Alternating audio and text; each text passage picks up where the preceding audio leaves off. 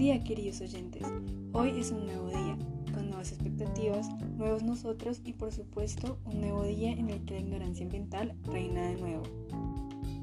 Pero no te sientas achantado por eso, ya que hoy también es tu día de suerte. Y en este podcast saldrás un poco más informado acerca de uno de los problemas medioambientales más trascendentes en el mundo actual, capitalista y cegado por la economía. Como ya muchos sabrán, el petróleo y gas son recursos naturales que en el mundo contemporáneo se han visto explotados y utilizados de forma rutinaria, convirtiéndose en un recurso básico para el ser humano. Por ende, su demanda es increíblemente elevada, pero su oferta por el otro lado no lo es.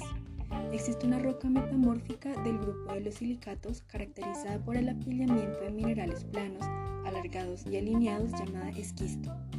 De esta maravillosa roca se derivan varios compuestos de gran trascendencia, como lo es el petróleo y el gas de esquisto o lutita.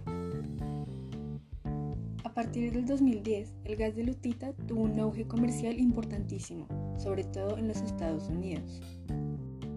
A partir del éxito que Estados Unidos obtuvo con la exploración y explotación del gas lutita, diversos países comenzaron a mirar con gran interés de esta técnica utilizada por el país para fortalecer el abastecimiento energético local y los suministros del gas mencionado.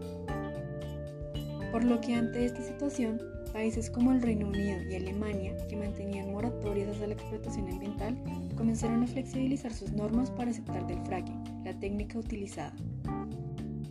La fracturación hidráulica o fracking es una técnica que permite extraer del gas mencionado, que por si no se había resaltado antes, se encuentra literalmente atrapado en capas de roca a gran profundidad del planeta Tierra. El fracking funciona de la siguiente manera.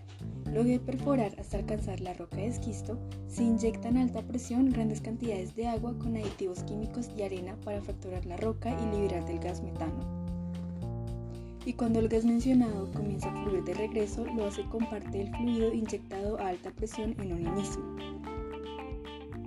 Entre los muchos riesgos que implica el fracking, podemos resaltar que produce posible contaminación del agua por aditivos y químicos y la ocurrencia de sismos. También puede producir terremotos y fugas de metano, riesgos de explosión, destrucción del hábitat, creación de balsas de superficie que contienen lodos tóxicos, derrumbes en formaciones de tubería y escapes de ácido sulfídrico, que es un ácido bastante tóxico aún si está en bajas concentraciones. Además de esto, llevar a cabo la técnica de fracking ocupa demasiado terreno, ya que se es necesario realizar un gran número de pozos para aprovechar los recursos buscados. Se necesitan de 1,5 a 3,5 plataformas con una ocupación de 2 hectáreas por cada una. Sin duda alguna, todo aquel territorio es completamente desaprovechado dentro de una técnica que desfavorece completamente al medio ambiente. Desde mediados del siglo pasado, Colombia está utilizando esta técnica para tomar provecho, entre comillas, de los recursos que tiene el país. Y por si no fueran pocas todas las desventajas y dificultades que conlleva esta técnica, Colombia presenta otra dificultad gigantesca, el consumo y la contaminación del agua en el país. La cantidad de agua requerida para desarrollar un pozo de hidrocarburos no convencionales por medio del fracking oscila entre 2.5 y 7.5 millones de litros. En términos simples, se requiere aproximadamente el agua de media piscina olímpica para fracturar un solo pozo en esta técnica. Toda esta agua necesitada es un tema muy sensible en zonas colombianas donde los recursos hídricos son limitados y es la principal razón para evitar esta técnica en aquellas zonas específicas. Así, los defensores de esta técnica afirman que ninguna de las dificultades que aparentemente produce el fracking no son realmente fomentadas por aquella técnica. Sostienen que la distancia de más de 2 kilómetros en pie 7100 de profundidad, generando una diferencia de más de 1.5 kilómetros entre la fractura y las aguas subterráneas que se pueden utilizar para consumo humano, hace imposible que exista contaminación en esta agua.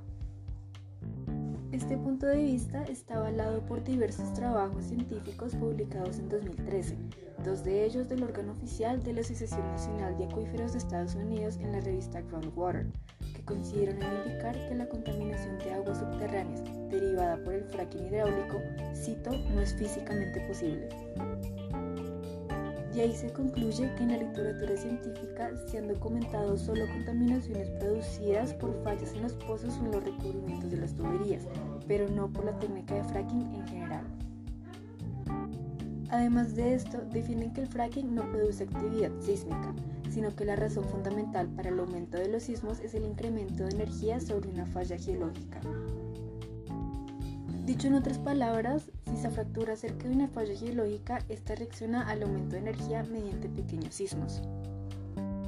Se explica que la solución básica para evitar relacionar el fracking con la actividad sísmica es hacer estudios sísmicos en el terreno en el que se basa la técnica para evitar fracturar cerca de una falla geológica. Estos defensores de la técnica también defienden que no es el fracking quien produce las fugas de gases por las que se les acusa, Incluso en un reciente estudio en Quebec, Canadá, se demostró que los yacimientos de extracción sufren de fuertes emisiones de gas, lo que despertó un fuerte rechazo de la población local hacia esta industria. Sin embargo, fue la Asociación Norteamericana de Suministros de Gas Natural, NGSA, quien defendió esta técnica y afirmó que no se había confirmado ningún caso de contaminación de acuíferos debido a dicho método de extracción. En pocas palabras, el fracking estaba libre de cargos. Si aún con todos los argumentos de defensa anteriores no confías en el fracking como medio de extracción para recursos naturales, permíteme informarte que acabar con el fracking no es tan fácil como cambiar del medio de extracción para el gas, ya que como se explicó anteriormente está muy a profundidad en el planeta Tierra, por lo que el medio de extracción para este gas debe ser abrasivo si realmente se quiere llegar a él. Aún así, considero que se pueden buscar alternativas más eco-friendly para reemplazar del gas lutito, pero probablemente esta idea no les guste a las grandes élites de la economía mundial, ya que probablemente el valor de mercadeo para que el gas con el que se le reemplazaría al lutito no tendría el mismo valor a nivel global que el gas mencionado. Según Arthur D. Little, una empresa internacional de consultoría de gestión, en Colombia la Organización Geológica La Luna puede tener un potencial gigantesco de reservas de más de 5 mil millones de barriles equivalentes, correspondiente a más de tres veces las reservas actuales del país, que son 165 mil millones de barriles. Solo el desarrollo de la organización La Luna puede representar entre 100.000 y 350.000 barriles de petróleo por día, casi la mitad de la producción actual de Ecopetrol.